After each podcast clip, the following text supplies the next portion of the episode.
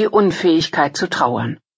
Bei den Pariser Anschlägen ist der Lebensstil der bourgeoisen Bohème angegriffen worden. Zurückziehen will sie sich nicht.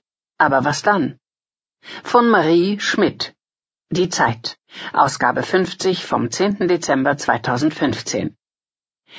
Permanente Paranoia, schreibt der lettische Regisseur Alvis Hermanis, herrsche jetzt in seinem Viertel.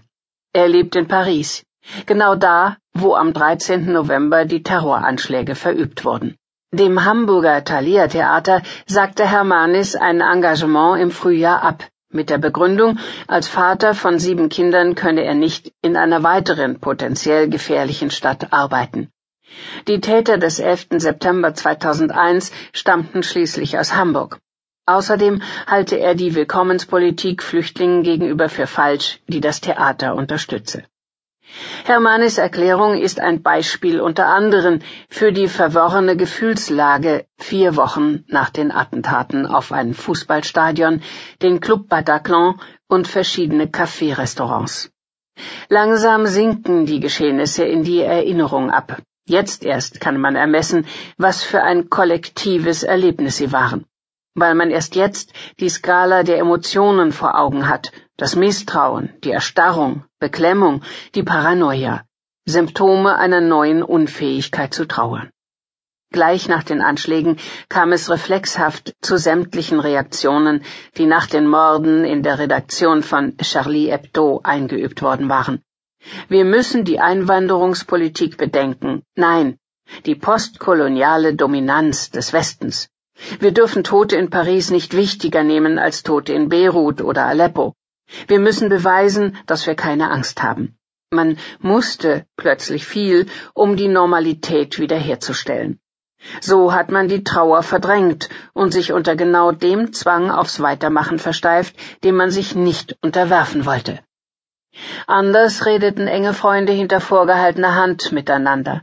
Man erzählte von Konzerten, die man danach besuchte, wie froh man war, dass Polizisten vor der Tür standen und der eigene Rucksack lange durchsucht worden war. Man redete über die monströse Frage, ob man wisse, wie Maschinengewehrfeuer klingt, ob man das Geräusch im Alltag erkennen würde und was man dann täte. In solchen Gesprächen wird einem klar, dass der Psychokrieg des Terrors ein spezifisches Ziel hatte. Man erkennt es auch, wenn man erfährt, wer die Opfer waren. Französische Zeitungen porträtieren die Toten nach und nach. Sie sind überwiegend aus einem Milieu, das selbstbewusst mit der ganzen Welt auf Du und Du steht. Viele, nicht alle, waren um die 30 Jahre alt.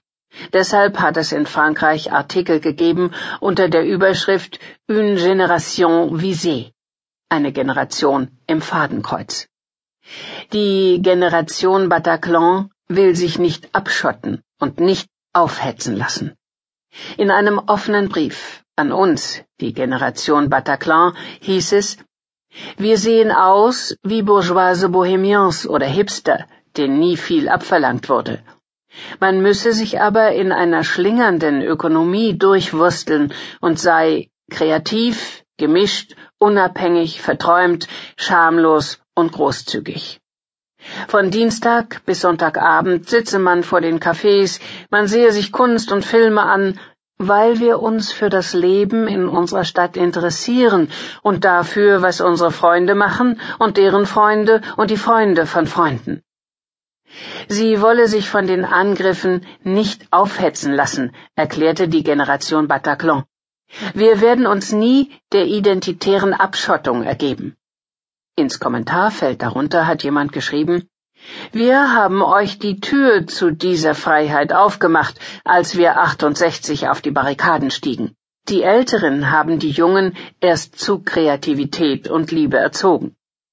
Es ist also nicht nur eine Generation, sondern ein ganzes Milieu betroffen. Die Berufe der Getöteten sagen mehr aus als ihr Alter. PR-Agenten, Kellner, Mitarbeiter von Musikfirmen, Journalisten, Studenten. Leute, die sich in Städten wie Paris von überschaubaren Gehältern nur winzige Wohnungen leisten können und es in Kauf nehmen, weil sie die ganze Stadt, nicht nur ihre vier Wände bewohnen. Deshalb können sie sich jetzt nicht zurückziehen. Man verfügt über keine großbürgerlichen Salons, in denen man eine geschützte Öffentlichkeit organisieren könnte.